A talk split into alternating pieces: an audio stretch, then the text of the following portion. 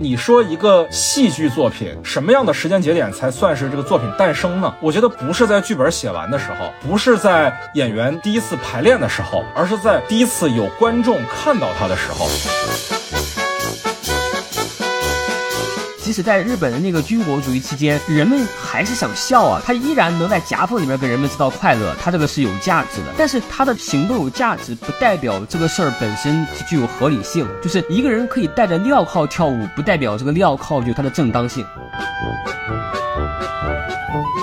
创作者你要有承担责任的这种勇气，就是戴镣铐跳舞，你也得跳得好看，这是一种创作者的尊严。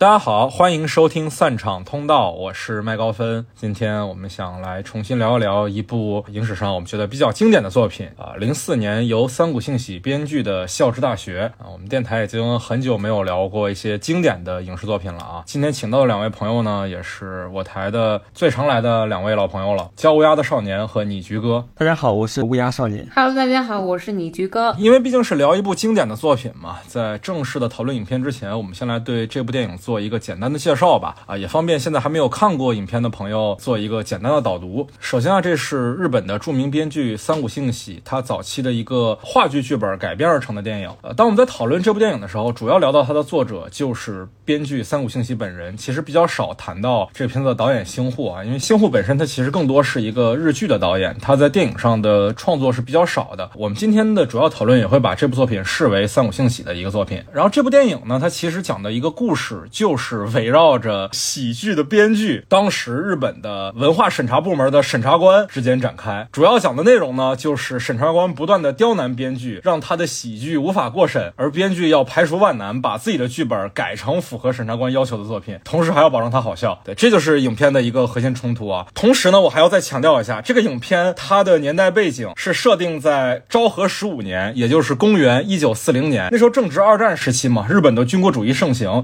所以。三谷幸喜写这部作品，其实是讽刺军国主义时期的日本的文化管控政策啊啊！请大家一定不要有什么过度解读的发散性思维啊！我们只是就影片讨论影片。它的原作话剧，其实在当年的影响就很大，被很多个剧团复排过。可能比较为大家所知的是国内的北京人艺，他在一一年的时候也复排过一个国内的版本，叫《喜剧的忧伤》，当时还是陈道明。对对对对对，陈道明和何冰主演的。其实我最早知道。这个作品就是通过《喜剧忧伤》，当时影响力是相当大，在我们福建福州，我都能在街上看到它的海报。我不信他有没有来福州演过，但是宣传绝对是到了的。我们国内的北京人艺复排的这个版本呢，它的时代背景其实也是发生在二战时期，它是讲抗战期间国民政府内部的事儿，国民党内部对于文化作品的管控。再次强调啊，我们所有的讨论都是基于作品本身所设置的年代背景。那我们接下来的内容呢，就会结合影片的内容做讨论了。所以没看过。影片又害怕剧透的朋友呢，可以等看完影片再来听我们接下来的内容。说句实话，我其实觉得这个影片它是一个不怕剧透的片子。剧透与否，完全也不能说完全吧，百分之八十的观影体验不会受到影响。对对对对对，因为我觉得可能大部分的喜剧都不太受剧透不剧透的影响。很多喜剧，你如果把这个包袱的底已经说出来，它的喜剧会受到影响。但是这种就是靠影片的结构去做的喜剧，我觉得反而不太会受到这种。影响，嗯嗯嗯，总之就是我们接下来要讨论剧情了。首先，先来问一问两位，你们对这个影片的观影感受是什么样的？我看之前其实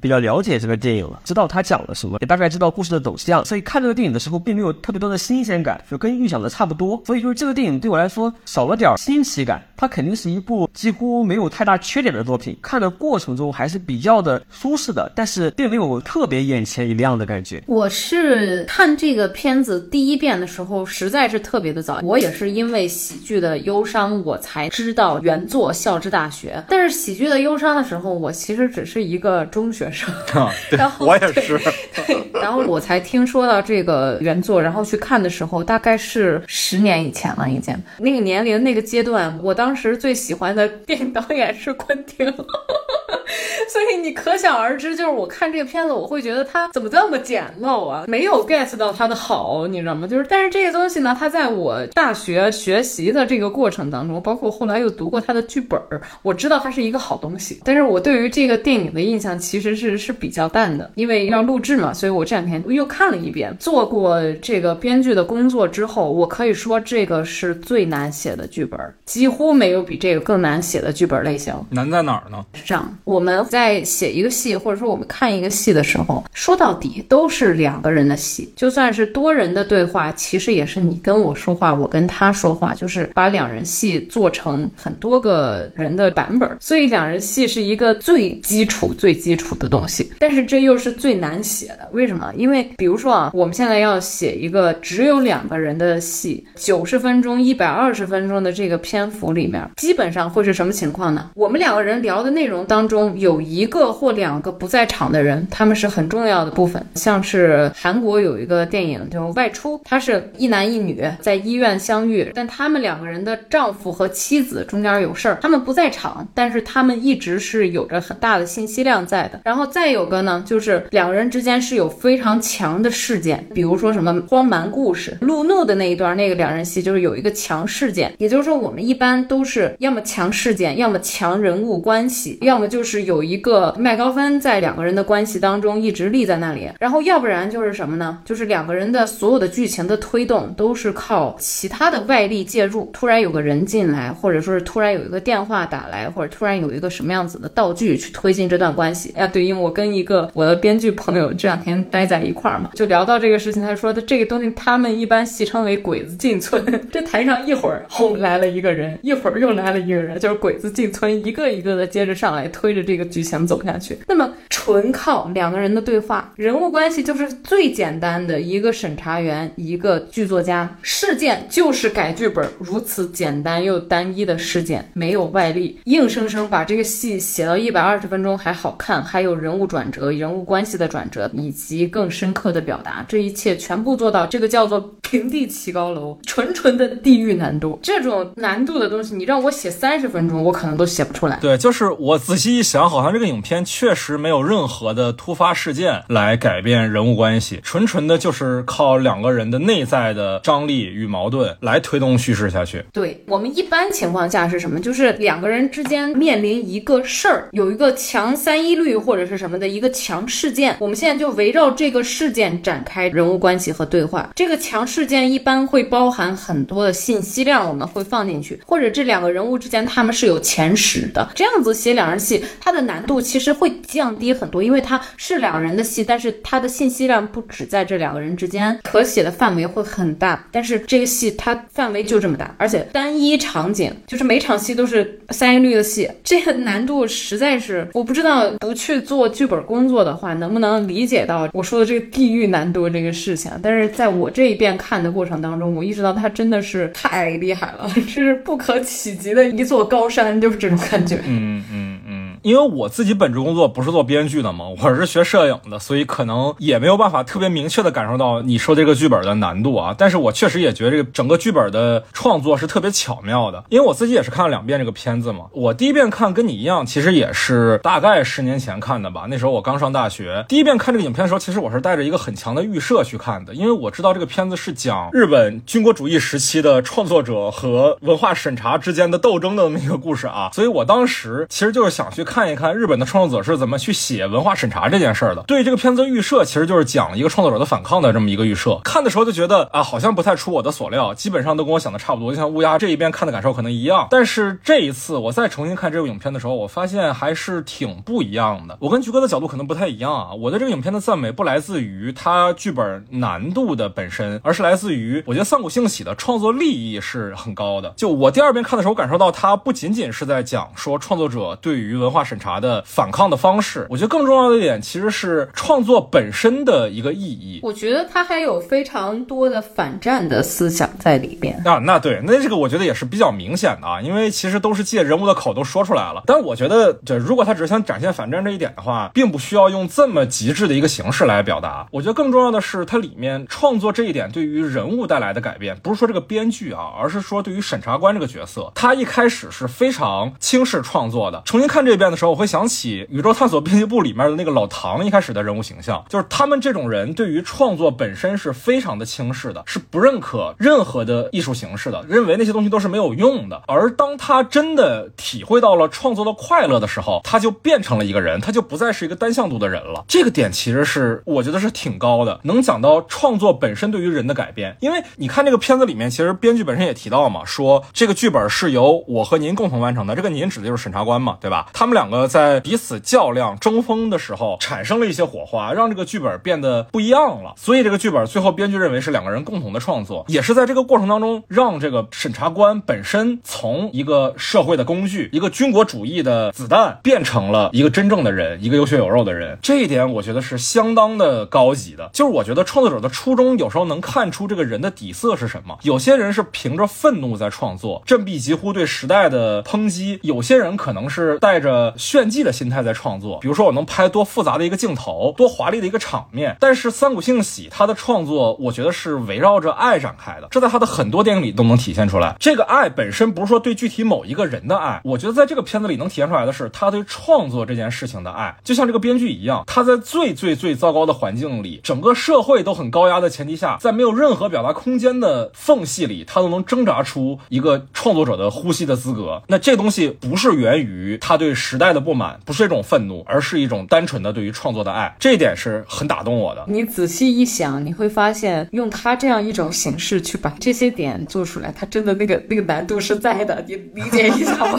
这个 理解理解理解理解理解。那接下来我想跟两位讨论一下，就是你们对这个片子印象最深刻的场景是什么呢？呃，印象最深刻的是两个地方，一个地方是讨论剧本的时候，审查官扮演警察，两人真的在演一场话剧那样，就是他原有的一个很静态的空间突然动起来了，突然感觉有点那个 所谓的视听节奏感了。当然，我不是在这个电影里边追求这种感觉，但是就我感觉他给了我一样不一样的节奏。第二段是当编剧说出自己的真心话，两人开始真正的对垒的时候，站在对方的面前，阴影开始打向审查官的时候，反而是最近的时候，两个人也没有说话，镜头也几乎没有运动，但是这一段也给了我一种另外的节奏。你说的第一段就是两个人突然开始追逐那段，对吧？对。第二段你说的是不是就是编剧突然开始自我流露，说喜剧创作就是我对时代的反抗方式？检察官突然回过头来问了一句：“你跟我说这个干嘛？”那段那段之后，两个人开始对视啊，对，还有一个特别刻意的变光，是吧？对对对，有个特别刻意的阴影变光，特别舞台化，或者这样说，我喜欢的两段是整个电影中节奏不一样的两段，一个是特别快，一个是特别的慢，都是那种不同节奏的。因为我这两天重看之前，我对这个片子的印象还停留在十年以前。印象最深的其实就是结尾走廊的那个场景，再有一个就是第一次看到那个锅的那一段，他把那个纸团捡回去，然后回去偷笑。我也不知道为什么，我印象很深了很多年吧。然后这次再看的话，我反而有一点磕到了啊！是是是是，我这次再看跟我对象一块看的嘛，他也磕到了，是不是？就是觉得这个三谷幸喜真的不是写同人文出身的吗？太会了！哇哦，就是他站在那个剧院门口，他看着春一的名字，在人来人往的剧场门口不敢向前。我在那地方啊，磕到了，磕到了。爱是想要伸出却又缩回的脚是吗？我操！对，真的是太会了。你知道，就我跟我对象在这边看的时候，看到最后嘛，第七天他们俩最后一次交谈的时候，审查官突然很想真情流露，把头伸出了门外，对着门房老大爷说了一句：“不许让任何人进来。”然后啪把门关上的时候，当时我一愣，我说：“啊，这是啊，我怎么没有印象？接下来要干嘛？不太对劲吧？感觉这个笔触里面充满了耐人寻味的地方。”但我跟你也一样啊，就是会对那个结尾印象特别深刻。其实我第一遍看的时候就觉得这个结尾还可以吧，就是一个很常规的结尾，没有让我特别的觉得给影片拔高一个层次的地方。但是我这次重新看的时候，我觉得这个结尾确实是非常的好，又在利益上给影片提了一个层次。其实是我注意到了一个细节啊，因为我们都知道这个电影它是脱胎于一个话剧的剧本，而话剧的版本其实就只有两个演员嘛，对吧？就是编剧和审查官，是没有任何的他者的。电影的在创作当中加了很多的其他内容，比如说在影片序幕的部分加入了其他的编剧的人物形象，比如说中间你刚才提到的啊，审查官向板去看春一的这个戏，再比如说，其实是我印象非常深的一个细节，就这个门房老大爷这个角色，我一开始在思考的时候，我只把他当成一个笑料的工具，用来给影片制造节奏感的道具式的人物。但是最后，我觉得这个人物突然就有高度了。为什么呢？就是前面其实利用这个小角色插科打诨了很多次嘛，比如说他在门外偷听啊，比如说他被门里面的声音吓到啊。但是到了最后，突然春一就是编剧走向走廊的尽头的时候，这门房老大爷朝他敬了个礼。这个镜头其实我一开始看的时候挺刻意的，没想明白为什么要给这样一个龙套角色在这场结尾的戏一个特写镜头。我学摄影出身的，我肯定是对镜头更敏感的。我在想这个镜头它一定得有意义，它才会放到这里。而且毕竟三谷幸喜也是这个片子唯一的署名编剧嘛，对吧？这个角色的加进来肯定也是在他的意愿里面的。那我当时想说，为什么他自己愿意去把原本剧本的那么好的一个封闭空间的结构给破掉？我后来找到了一个理由，就是你说一个戏剧作品什么样的时间节点才算是这个作品诞生呢？才算是他出生的那一个瞬间呢？我觉得不是在剧本写完的时候，不是在演员第一次排练的时候，而是在第一次有观众看到他的时候。我们都知道嘛，这个剧本最终其实是没有拿到这个校职大学的剧团里去表演的，春一就参军去了，他之后的命运也不得而知。可能唯一完整看过这个剧本的人只有这个审查官，而审查官其实不算是观众，因为他其实是这个戏的另外一个演员，对吧？我们都能看到他前面，不管是演这个和尚还是演这个警察，他都是个剧本的直接参与者，他是创作者。那你说唯一的观众是谁呢？就是这个会在门外偷听的门房老大爷，他是这个剧唯一的观众，起码到影片结束的时候仍然是。当这个观众他存在的时候，这个戏剧它才存在。如果没有这一个镜头，那这个剧本其实就只停留在剧本的阶段，它不是一个存在的话剧。而只要有了这门房老大爷的一个镜头，我们就能确定说这个剧它是真实存在的。所以这个点就可能也确实是我成长了吧。第一遍看的时候完全没有留意，这次再看的时候就好被冲击到啊，就是太妙了这一笔。嗯，嗯我我很喜欢你的这个解读啊，但是我在看影片的过程当中呢，并没有产生这样的联想。我是觉得，就是如果导演有意把门房老大爷做成一个唯一的观众的话，他可能会有更好一点的处理方式。现在给我的感觉，只是在最后为这个人物赋予了一点作者表达的功能，就是让他做了这么一个敬礼的动作。如果这个片子他确实在创作的时候有你所说的这个思路啊，然后把这个东西做成一个设计，它会再加一点其他的东西进去，它会更好。嗯，我的感受反而是前面就应该完全不给你这方面的暗示，让你就觉得它是个龙套，所以最后这一点才会让我有这么大的冲击。如果我前面就已经感觉到他是观众的话，我会觉得反而最后没那么惊喜。我也认同前面不去强调他是观众这件事情，我是觉得最后除去这个敬礼，可能我觉得应该会有更好的方案，更容易被观众接收到这个点。你的这个解读我很喜欢，但它更像是一个个人化的联想。我又过度解读了呗，你意思？呃，不是我，我不觉得这是一个不好的过度解读。我觉得这个比他这个片子做到的程度要更好，因为我看他三谷幸喜的这个笑的大学的原本的剧本，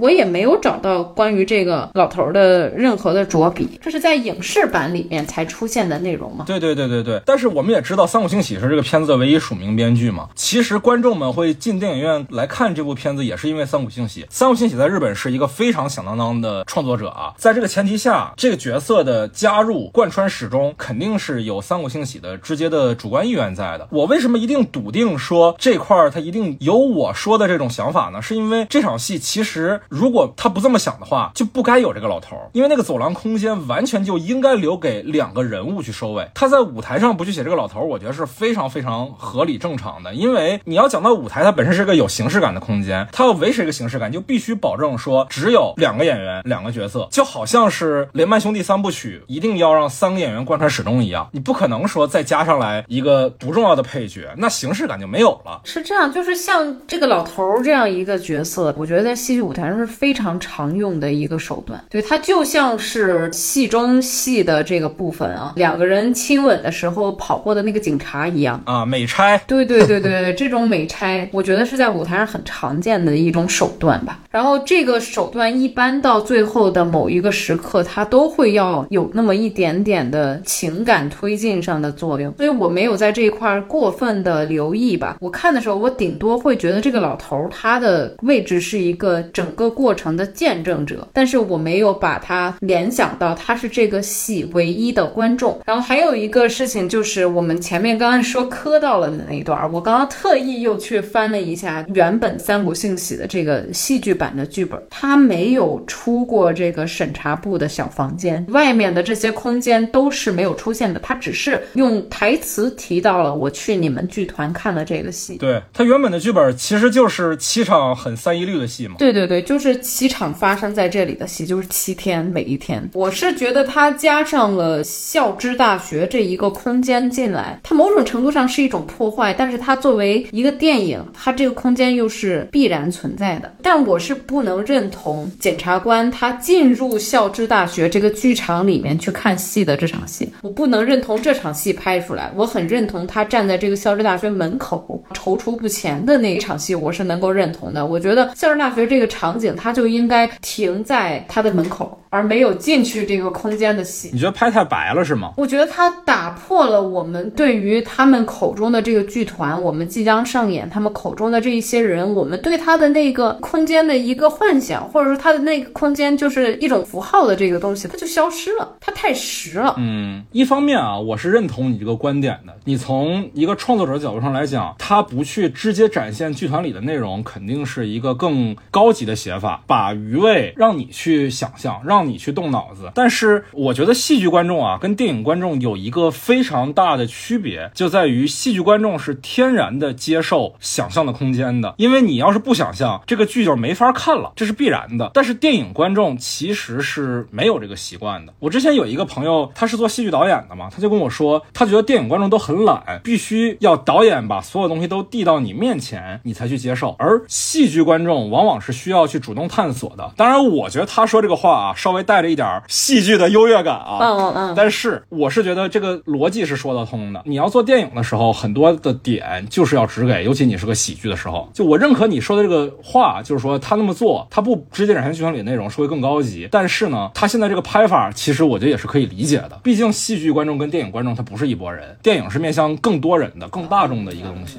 我不是特别认同这个。啊，你说，你说，你说。我是觉得吧，如果说这个电影观众是特别懒的，你都得给的特别的直接，他才能够接受。我觉得这个是是最基本的要求，但是同时这也。会导致创作者是特别懒的。我们只给观众是最容易接受的。那么我们很多戏用最简单粗暴的方式，我的信息量能传达清楚了，我该有的情感也能传达出来了，我们就不会去动脑子，让他以一些观众能够接收到，同时他也会更加的有设计感，或者说是更加的高级的方式去进行创作。因为你说的这种情况，就是观众对于信息的接收比较偷懒嘛，这个事儿它更多呈现在类型创作当中，所以我们在类型片里面会更少的看到一场戏有着比较强的设计感，或者说是它能够在保留表达的同时，它的叙事方式，它如何讲这个情节，包括我们之前人潮汹涌的时候吧，我就说某一些戏，我说他这场戏写得好，因为他愿意去捏很多的纸。是人潮汹涌，那期节目也被下架了。哦，又被下架。我为什么要说也呀？我的天！好吧，非常的可惜，希望这一期不会被下架。那期被下架是因为它跟《刺杀小说家》是连在一块儿的。哦，哎呀，好吧，行吧，就是像我也不是说人潮汹涌虽然他写的有多好啊，我只是说有的时候创作者他就是会偷懒，因为我用最直接的方式，观众已经能够接收到了。我觉得这不是观众的懒惰，观众的懒惰是创作者的懒惰培养出来的。但是你从另外一个角度来想，三谷幸喜他是先写的戏剧剧本，才写的这个电影剧本，他肯定是先勤劳过了。那他放弃了自己的勤劳成果，选择了一个懒惰的方式，我觉得肯定不能说他懒，那他肯定是在照顾观众，要不然他一开始就没有必要做戏剧剧本啊，是吧？嗯，我觉得也是，他的这个电影版比戏剧版其实是要删掉了一些情节的。对对对对对对对，就删掉了很多戏剧化的场景嘛，比如说两个人之间讨论乌鸦什么的，不是我们的乌鸦啊，人家的乌鸦，戏剧里的乌 对，上来就问你喜欢乌鸦吗？我的天，乌鸦呢？乌鸦说两句。我在，我在。你知道吗？你在原本的戏剧剧本里，你的戏是很重的。对对，你还有名字。你不是叫乌鸦，你叫武藏。对对对对对，叫武藏。这个剧本恨不得前十句话你一打开就是你喜欢乌鸦吗？乌鸦是鸟的那个乌鸦。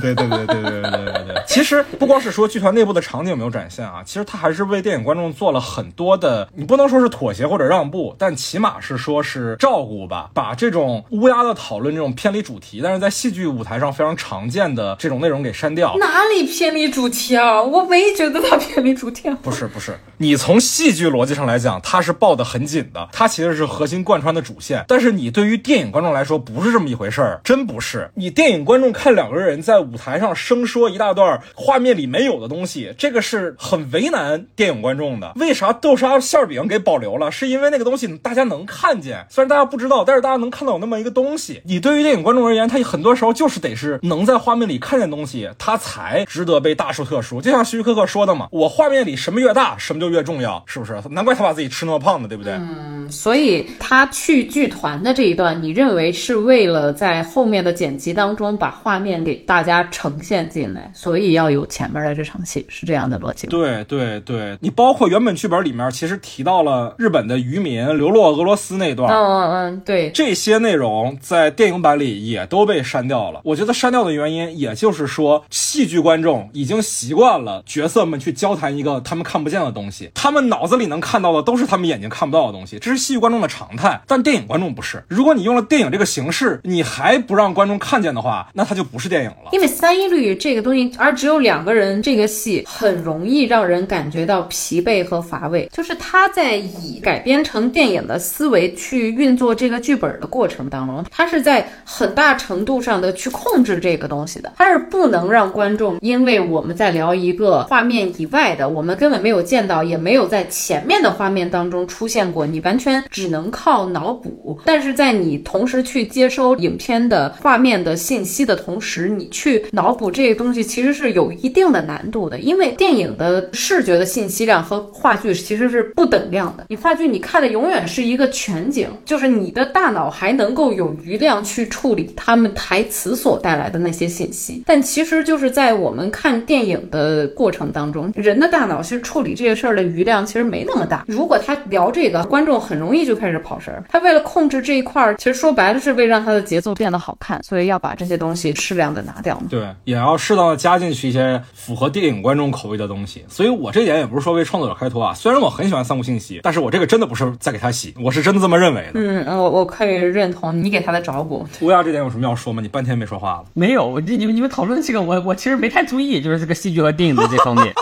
就我的那个对电影的一种形式接受程度非常高。你像《驴得水》这样的电影，我看的也挺欢乐的。我不太在意形式，对我而言，无论是游戏还是小说还是电影，我不太在意文本的属性。是不是乌鸦每次上节目都要提一下游戏的事儿？对，这就是很多人有些对于某种媒介有一个偏好嘛。对我来说，不在于媒介本身，而是在于媒介传达给我的故事啊。就不论是第一艺术还是第九艺术，在你看来都一样，只要他表达的事儿有意思就行。哎，当时我们学电影符号学，好像是麦次吧，有这样一句话，并非电影是一门语言才讲述了如此美好的故事，是因为它讲述了如此美好的故事才成为了一种语言啊。但是这今天就先不展开讨论了啊，这点要说太费劲了。那关于这个影片情节上的一些设计，我还有些地方想跟两位讨论啊。首先就是片子里面这个编剧春一，他有一个很独特的创作观念，他把自己去配合审查部门的工作视为是一种战斗，他原话就是用的是战斗。他打开对吧？因为一般情况下，我们去理理解一个创作者在一个没有创作自由的时代的抗争方式，往往是不创作，往往是封闭，甚至是自杀，是很激进的方式。我们把这视为是一种抗争，就像这个片子里面剧团的人对春一的态度一样，就是如果你在这个时候还去配合政府部门的工作，你会被视为是走狗的，会被视为是叛徒的。那我很好奇啊，你们怎么去理解说这个编剧春一所说的，我在这个时候继续去创作就是我的战斗方式呢？我想起了在戊戌变法的时候，康有为和梁启超不是到了外国去了嘛？谭嗣同不是写了一首诗嘛？当然，这首诗有人说他不是他原本的意思了，里边有一句话叫做“去留肝胆两昆仑”啊，就是说无论是我留下受死的人，还是你们这样逃走的人，他们都是没有问题的啊。就是我觉得在一个这样的一个环境下，那些用不创作去反抗，或者是用一个呃与与虎毛皮去反抗的两种方式都无可厚非。那种与虎毛皮的编剧和审查官进行一个对抗的这样的一个创作方式，它依然有它的一个合理性。比如说。说，即使在日本的那个军国主义期间，人们还是想笑啊，对不对？他依然能在夹缝里面给人们制造快乐，对吧？他这个是有价值的。但是他的行动有价值，不代表这个事儿本身是具有合理性。就是一个人可以戴着镣铐跳舞，不代表这个镣铐就有它的正当性。对啊，其实想一想说，如果说因为一个时代的当权者他们的政治需求干涉你的创作，于是你就不创作的话，那当然啊，能为此做出更大程度的牺牲的人值得敬佩。但另外一个角度，看它其实也是一种妥协。这两天我看到一个国内的电影人在戛纳说的话啊，他是说东方人眼中的命运这个概念和西方是不一样的。在西方人眼中，命运是一个生命由生到死必然经过的过程，而东方人眼中的命运呢，它其实是一种对于强权的屈服。接受了这个概念之后，我便可以不再抗争，不再战斗，这便是东方人对于命运的理解啊。当然，我觉得这个东西它本身说的比较激进啊，但是如果说时代要要求你不去创作，你就不创作的话，你站在三股信息角度上来说，确实这可能也是一种软弱吧。如果说啊，我们想一个人物，他面对审查，他去跟审查的抗争，我们天然的会觉得，就是他的抗争是我的拒绝。对，所以这个就是这个戏特别牛逼的一点，就是他这个人物是接受。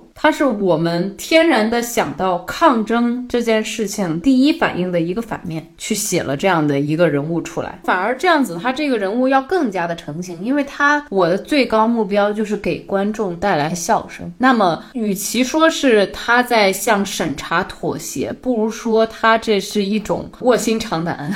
这个东西反而会让这个人物上去一个更大的高度。再一个就是抛开剧作方面，抛开这个人物，就是大。大家都是创作者这个角度去想，我会认为在创作的过程当中，其实大家都难免遇到类似的一些情境。然后，但是呢，很多现实中的情况反而不是说我在向审查低头，而是说他已经被驯化了。我觉得最恐怖的事情叫做自我阉割，但是这个人物他没有。你说他向审查妥协低头，但他没有主动阉割自己。我觉得这是一个他的气节。对，其实我们一开始看的时候可能觉得是个搞笑情节，就是把为国改成为锅嘛。而且这点还挺巧妙的啊，就是中文和日语里面都是谐音梗，对吧？谐音梗在当代看可能不是一个特别高级的手法，但是它用在这儿其实是代表着这个角色他的一个性格，就在于你可以让我做我不情愿的。的事，但在做这个事情的方式一定是我自己的方式。嗯，对，包括前面让他把这个戏改成发生在日本，他要加一个导演出来说啊，这个太不什么了，然后我们就要让它发生在本土，对吧？他要加这个东西，就是他一种反抗的方式，也是他一种聪明。他不是那种完完全全的低头和臣服，我觉得那个是更恐怖的一个状态。你知道这一点，其实就让我想起有一些华语电影啊，就是会在片尾加小字。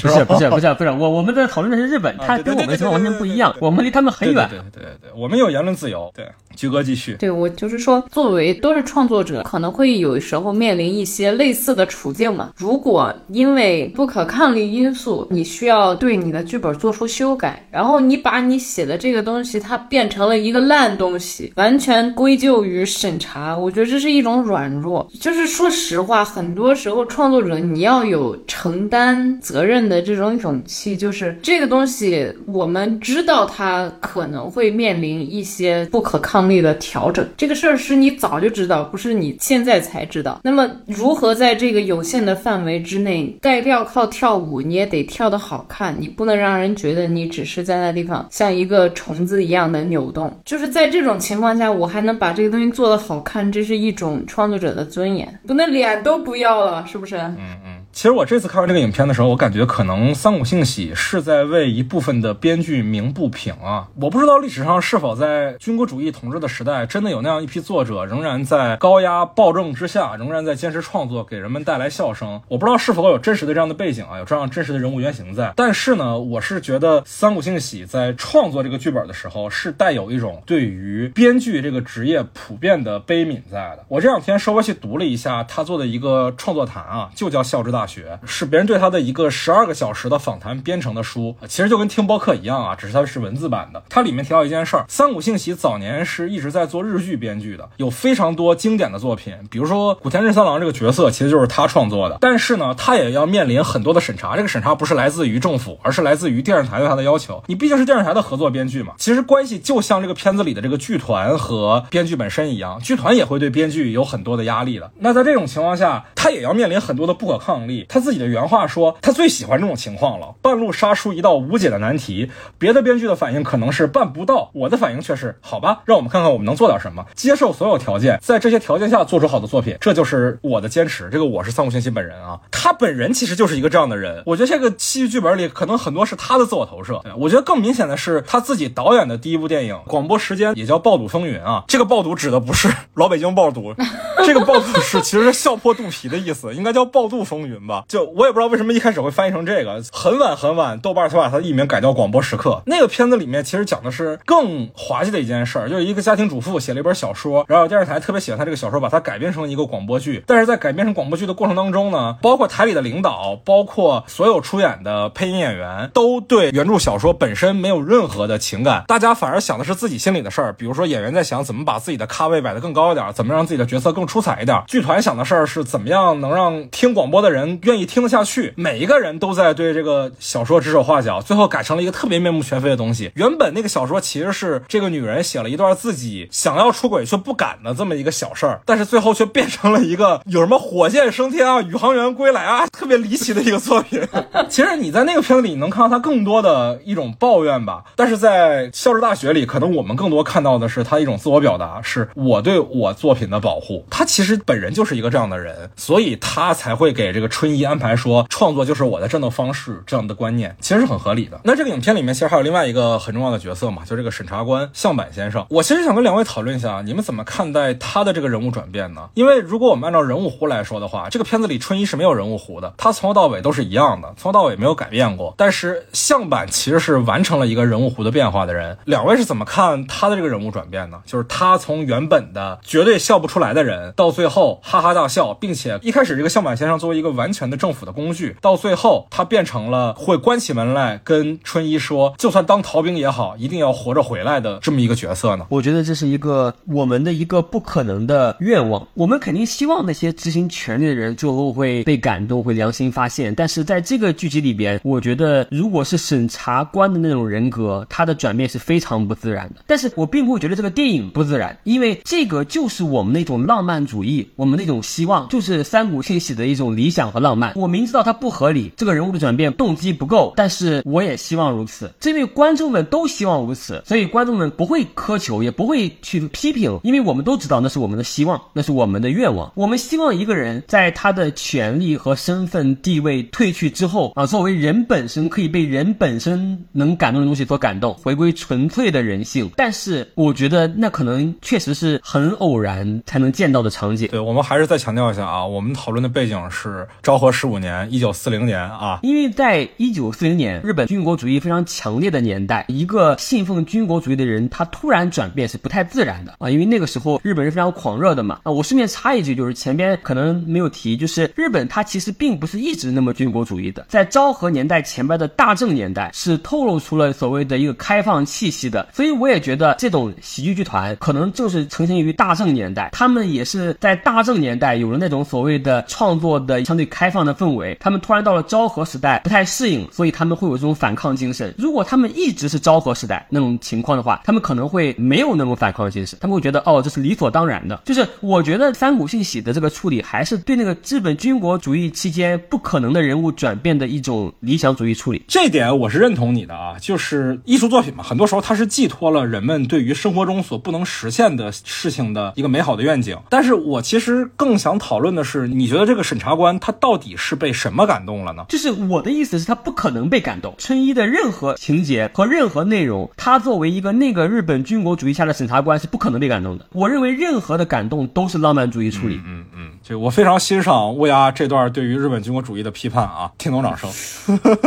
啊，那菊哥怎么看呢？呃，其实我的观点和乌鸦还真的蛮不一样的。我们要说到相板，就是这个检察官这个人物他的这个转变呢，其实和乌鸦说，觉得他的人物弧这个转变其实是不完整的、不丰满的。但其实在我看来，尤其是看他戏剧的剧本的过程当中，会意识到这个人物其实他没有改变，没有转变他的阵营和立场，他一直都是这样一个人，只是说检察官是一个。个他必须要去扮演的角色，这个不是他自己。就比如说最开始那个豆沙饼，我觉得那豆沙饼这个道具，现在它的作用看起来好像只是为了体现这个人很古怪，但是好像他又不是这样。这个豆沙饼拿出来放在那里，我不能收下你的东西，这是纪律。但是作为他自己是什么？哦，这个饼是哪里买的？我还有点想吃哦，我妈还挺喜欢这一家的饼的。这是他作为人的部分，但他要扮演的检察官，就是那个是他的社会身。份，军国主义这个东西，他到底认不认同，其实不重要，因为这是一个他需要扮演的角色。而他自己作为一个人，他是有欲望的，就像吃东西一样，他是有食欲的，这是他的欲望。而笑、欢乐这个东西对人来说，它也是一个基础的欲望。就只是说，我在扮演这个检察官的这个过程当中，军国主义让他把我自己的个人的人欲给泯灭掉了，也不是泯灭掉，就是藏起来了。它是一个把这个东西释放出来。的一个过程，一个找回来的过程。你看这个军国主义多残暴，多邪恶，都不让人笑，是不是？对呢，他的这个人欲被军国主义给埋葬了起来，在这个过程，其实就是一个把它埋在上面的土一铲一铲给它挖掉的一个过程嘛。在那个年代啊，其实不只是他不敢笑，不会笑，更多的是他已经离这个东西有那么一块的距离了，所以他是是一步一步在把他推向他的欲望，找回他的欲望的过程。那在这个过程当中呢，他。觉得他很喜欢看春一的剧本的这个过程，所以他一遍一遍的叫他过来，他一遍一遍的还能读这个东西。那么当他遇见了一个他喜欢的东西，这是他欲望所在，但是他的欲望现在也要被剥夺。被剥夺的原因是那个更高的权利，是那个能够一个信件发来就可以让这个人消失，甚至以后都不再回来的权利。当这个东西出出现的时候，我们都是被权力压制的那一方，他不再是权力的螺丝。钉，而是他也是权力的受害者的那一刻，他们瞬间会站到一个阵营里。我觉得这是一个更大的力量的压迫出现的时候，人会自然做出的一个反应，而不是说这是一种他对军国主义的倒戈。我分几点反驳啊，就是第一点是，那什么叫做转变呢？比如说一个人他褪去面具的过程，为什么不能称之为转变呢？如果你说非得是一个人最纯粹的部分变化才叫转变，那么我可以说所有人最纯粹的本身都是一样的。人是不可能被转变的，人都是一个退回自己最原始的过程。所以，如果按照你的逻辑的话，人就不存在转变这一说法。而我认为，褪去某种面具，这就是人的一种转变呀。人的转变过程就是褪去或者换上某种面具。当他一开始戴着军国主义的面具，最后那个面具被褪一下的过程，我认为这称之为人物转变是完全合理的。我们再说哈，在第二个层面，这个人菊哥说他一开始就不一定什么信军国主义之类的，就是我认为哈，在那个日本的军国主义年代，那种工作。的人或者是大部分人都多少受到影响的，他们其实，在没完全的认知之前，他们肯定会相信大部分的。我觉得这是更合理的一个说法，而不是说他完全的从事一个职业啊，他根本就没有任何的相信，不存在不信，他只是在完成自己的职业而已。看这个人的表现，他一开始至少某种意义上，他认为自己在做正义的事，并不是那种自己在做某种工作的这样的一个看法。我甚至觉得他认为战争期间不允许笑是一种合理的、正义的、符合他价值观的。嗯，就你认为。他不是上行下效，而是他是主动选择了要做一个军国主义的工具。不是这个主动选择也是有待商榷的。他是在那个年代下被浪潮推着走的人，他就是那个时代下的一个普通人。而那个时代的显学就是军国主义。大部分普通人是会被显学影响的嘛，对不对？不知道你有没有看他的原本的剧本？他原本的剧本，尤其是关于乌鸦的这一部部分啊，一开始他就是有那么一段声明嘛，就是说我不看这些喜剧这些东西。我也很讨厌你们这些东西。我这种干审查官的，就根本就不会轻易同情别人的。同情别人人不适合我这一份工作。就是他说了这一段，但是同时他去救那个乌鸦，并且去问吃的呀之类的。就是我觉得这些点全都是在说，本身他就是一个同情人的人，但他嘴上却说着这样子的话嘛。包括他在剧本当中，其实更多次的去提到他的妻子，他的家庭关系。就是我们已经有很多的信息知道，这个人并不是一个真的那么铁面的人，只是在。工作当中去呈现这样一个面相。我想说的并不是这个人是好人还是坏人，而是他在这个审查的这样的一个工作下，或者说他对待军国主义的强硬执行下，他的态度是有所改变的。就我的意思，并不是说一个没有同理心的人啊，一个铁面的人，一个没有人性的人，然后转变成了人性，而是他对于军国主义的看法，或者他对于审查的这样一个宽松度是有所改变的。那我并没有觉得他对审查的宽容度出现了改变，因为他对这个春一提出的所有的要求，他依然是在保持着他的这个工作内容的，什么为国为国不能亲嘴儿之类的这些，他都是在提出要求的呀。不是，如果没有变化的话，他最后怎么会允许那个剧本在某一天把它印出来呢？因为我说的是他的这个真正的转变的出现是在最后，就是他被更大的一个权力击中的那个时刻，并不是说在前面。首先，你认不认为是转变？我认为在最后是转变，但是在最后一场戏之前都不算转变。就是你，你还是认为他转变了，对不对？对，那就没有问题。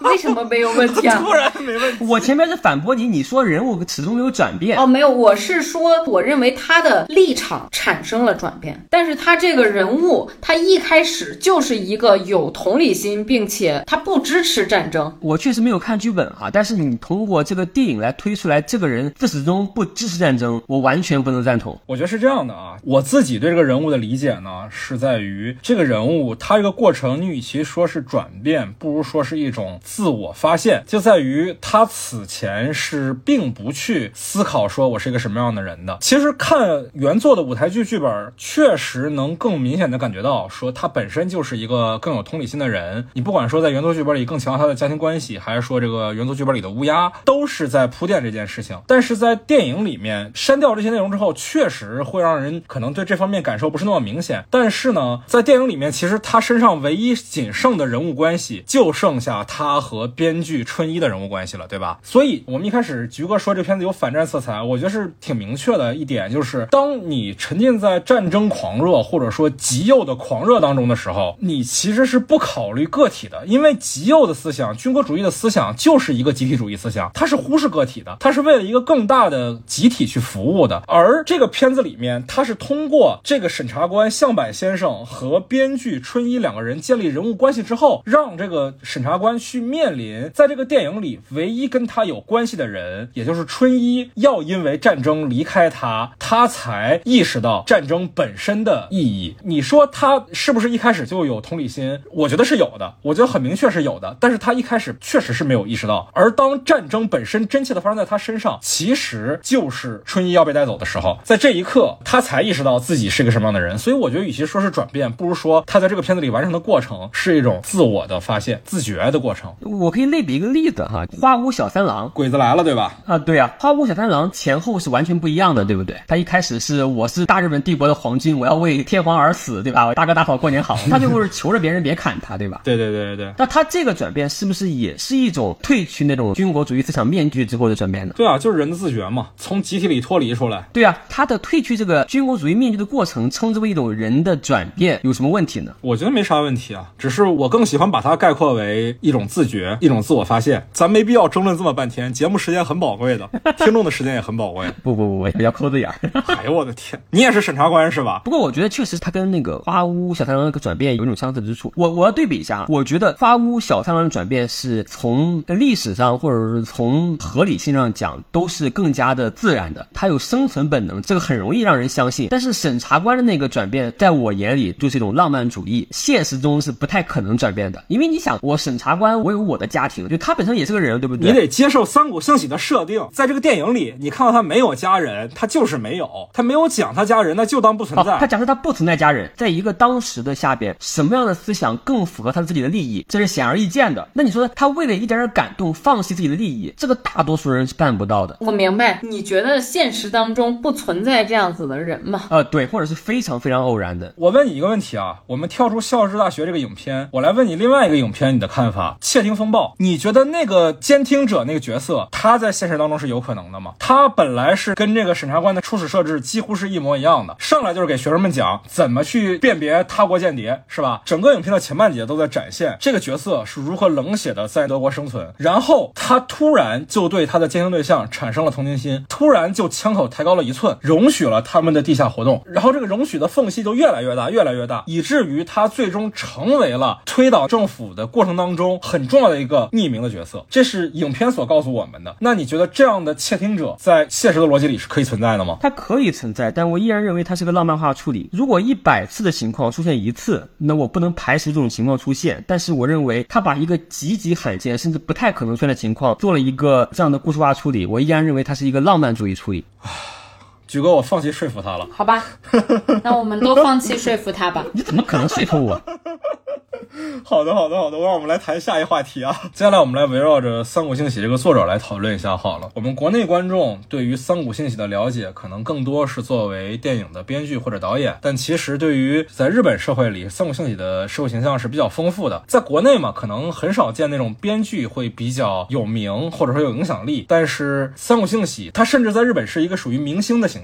你其实，在 B 站能搜到他跟 AKB 四八一块儿登台表演，非常离谱的一件事情。你大家有兴趣可以去搜搜看。可能看日剧比较多的观众会知道，他创作了古田任三郎的这个侦探的形象，同时呢，他也是很多大合剧的编剧，比如说新选组，比如说真田丸，再包括那个小栗旬那个镰仓殿前十三人，其实都是他编剧的。他甚至算是 NHK 比较常用的一个大合剧的编剧了。但同时呢，他的另外一个身份是他有非常多的舞台剧的编剧的经验，像比如说我们今年看到的这个《校之大学》，就是改编自他自己的舞台剧剧本。同时呢，他也甚至是写过音乐剧的剧本。他有一个音乐剧作品就叫《日本的历史》，对，名字就这么大头啊，《日本的历史》讲的是从卑弥呼时代到当代的一个日本历史的变化。很难想象能把这么大的一个体量的东西融合到一部音乐剧作品里，是吧？但他就是做到了。还有他比较有名的舞台剧作品，像《十二个温柔的日本人》，其实也改编成了电影过，对吧？他是脱胎自《十二怒汉》嘛，是吧？但是这个人其实真的是也是怪才啊！我看他的那个校之大学那个创作谈，它里面其实说小时候对他影响最深的一个作品，其实就是《十二怒汉》。但他看那个东西的时候，他哈哈大笑，他觉得一群成年人在为跟他们毫无关系的事儿在那儿大吵大闹，是一件特别乐呵的事情。他说从那个时候起，十二三岁吧，他就意识到了啊，我注定是一个要做喜剧的人。这个瞬间很难想象啊，一个十二三岁的小孩突然有一天灵光乍现，意识到啊，我是一个要做喜剧的人。这真的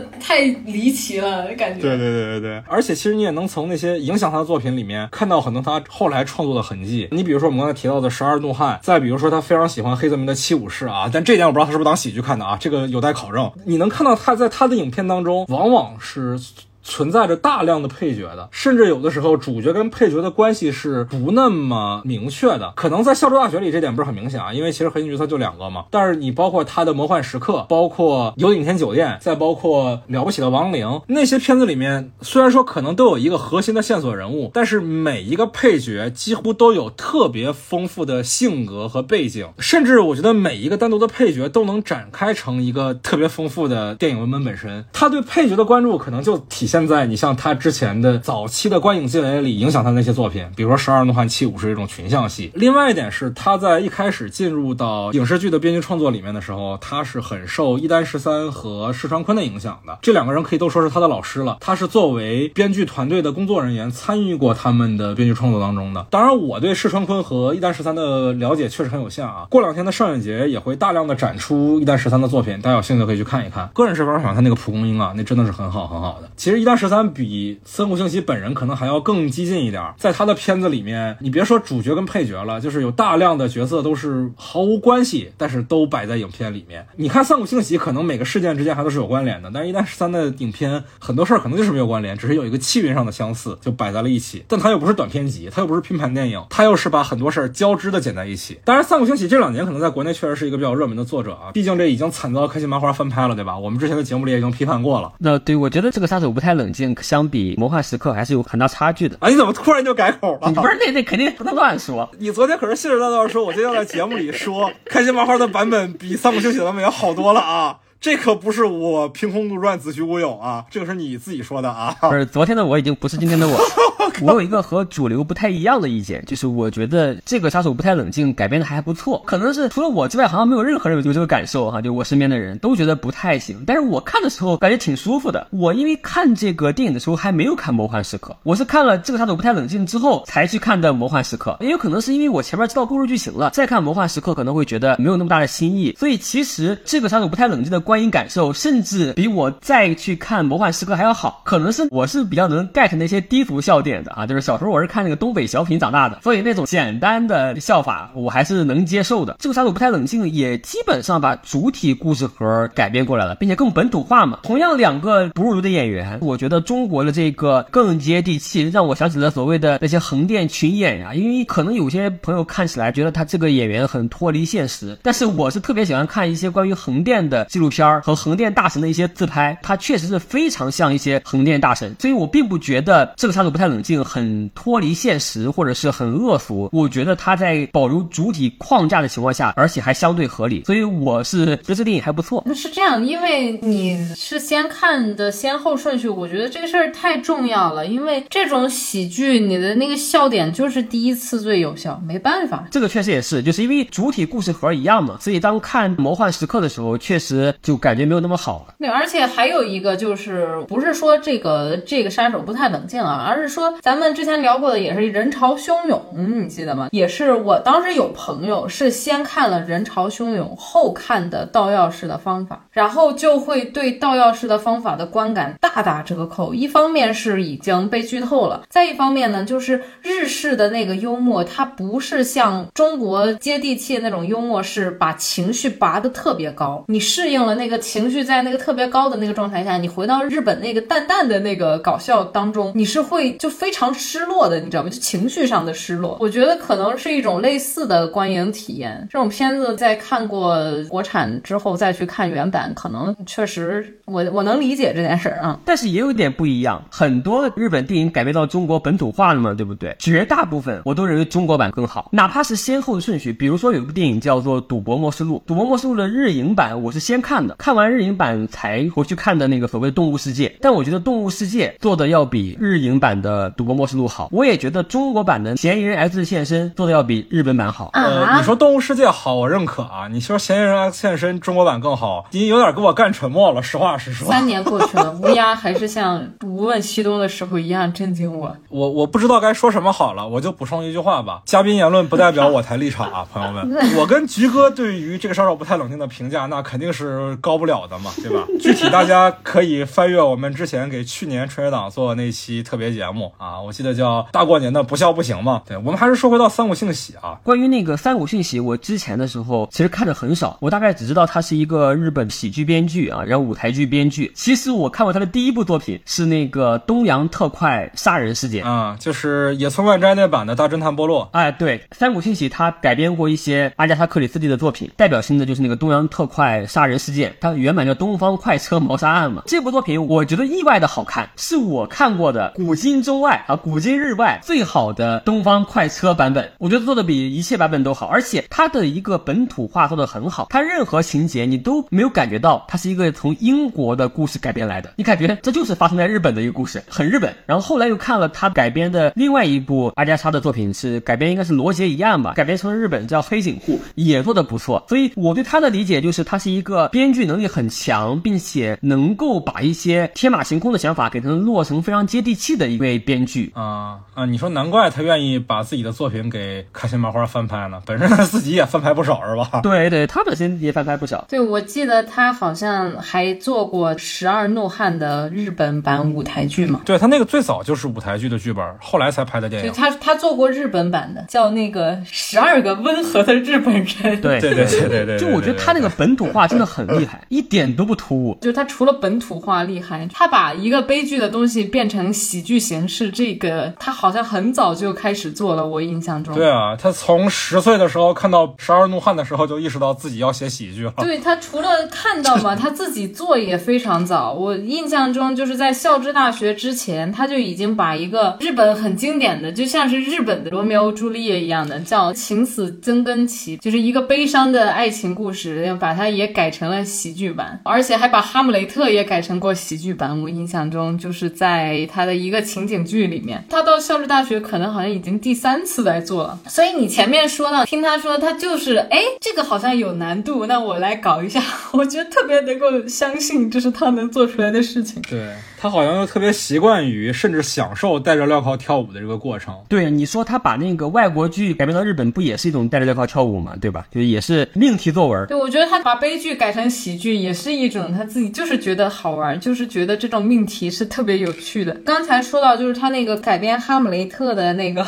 情景喜剧，好像是 H R 吧？他在那个 H R 之后就有一个综艺采访，他说他的喜剧法则就是一个非常非常标准的，要有一个让人啼笑皆非的误会和一个出人意料的转折，这两个都特别的常规嘛。但是他到第三个就是他要有一个温情的结尾，你就想他每一个确实就是这么一个标准的结构。对啊，我说了嘛，他是凭着爱在创作的，他不是凭着愤怒或者不满，或者说一种炫技的心理，他就是很单纯的凭着爱在创作。对，可能在他眼里，喜剧的核心就是爱。对，那个《笑之大学》最早好像这个剧本应该是在电影版之前十年就已经出来了，九四年、九五年的时候，这个剧本最开始出来之后，它是话剧之前先做过广播剧，广播剧之后是话剧，话剧之后才是电影。他肯定是那种对广播剧情感特别深的人。他那个广播时间那部片子嘛，之前我讲过那个大概的剧情，可能听起来是一个编剧的满腹牢骚，在讲说自己的作品被不同的人横加干涉。但是你其实看到影片的最后，更多是一种他对广播剧这样一个已经日渐现示威的艺术形式的真诚的热爱。因为最后他会有一个大的危机嘛，这是非常符合他剧本的一个一贯的逻辑。最后危机的解除是靠一个特别传统的广播剧的口技艺人，就那个口技艺人，自从有了声音素材库之后，他就已经变成门房大爷了。而最后事件的危机解决，其实是靠这个门房大爷他经典的传统口技。就这点，其实就是体现说他对于这个形式本身的单纯的爱嘛。能看出他自己在做广播剧那段时间也是很有情情感的。广播时间这也是他自己第一次当导演的时候指导的作品。一般情况下，导演选择自己的首作都还是比较填入更多的自我表达、自己的心思在里面的。我觉得这其实是比较明显的一件事情啊。他的作品我还给大家推荐一部啊，叫《有顶天酒店》。这部电影是一个我觉得人类所有现存的电影当中最适合当贺岁片的作品。下次过年的时候，大家就不要看春晚这种东西了，不管是过年还是元旦跨年啊，都特别适合看这个影片。就所有亲朋好友们聚在一块儿看这样一部作品，然后掐着点儿按时间，就是影片的敲钟的时刻，就是正好是我们跨过新年的时刻，那体验就特别特别的有意思。我干过这个事儿的，我是看这片子跨年的，特别好，也推荐大家看一看啊。我好早之前看到有人说三谷幸喜在日本是一个什么样子的地位，然后有人拿冯小刚来类比，我觉得这个事情有点荒谬。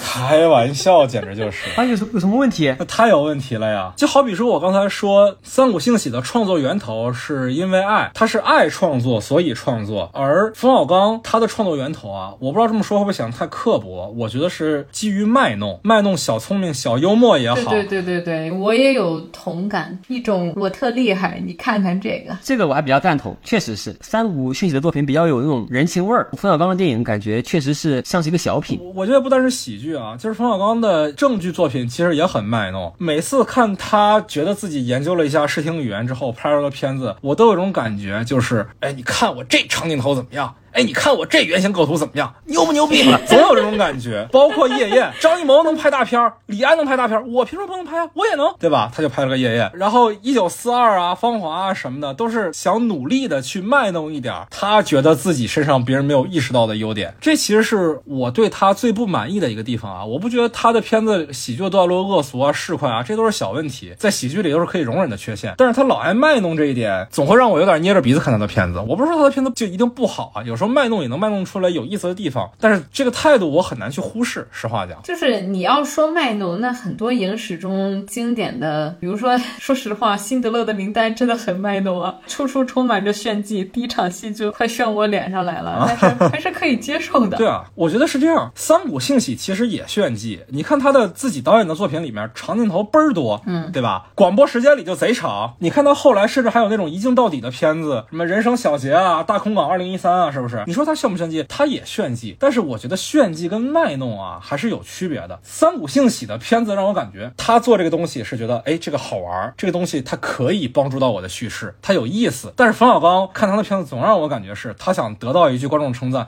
你看这厉不厉害？总有一种这样的感觉。然后当大众不认可他的时候，他又开始说豆瓣都是一群大尾巴狼，是吧？好，我们停止拉踩了啊！对对对对对对。那今天关于这部影史上的经典作品《消失大学》呢，我们其实其实也讨论了很多了，包括呃原作的舞台剧，包括在国内的复排版，包括影片的编剧，这个原作者三谷幸喜本人的一些外延讨论。嗯，当然，关于影片还有很多外延值得讨论的地方啊，也欢迎大家跟我们做后续的交流。你可以把你的看法留在评论区里，也也可以加入我们的听友群，在微信上搜索 After Cine，添加我的个人微信号就可以申请入群了。呃，也欢迎大家关注我们的官方微博三掌通的 After Cine。那今天也非常感谢乌鸦和菊哥陪我一起聊这一部老片，我们以后也尽可能的多做老片啊，朋友们。那我们就下期再见吧，朋友们，拜拜，拜拜，拜拜。 I'm forever blowing bubbles, pretty bubbles in the air.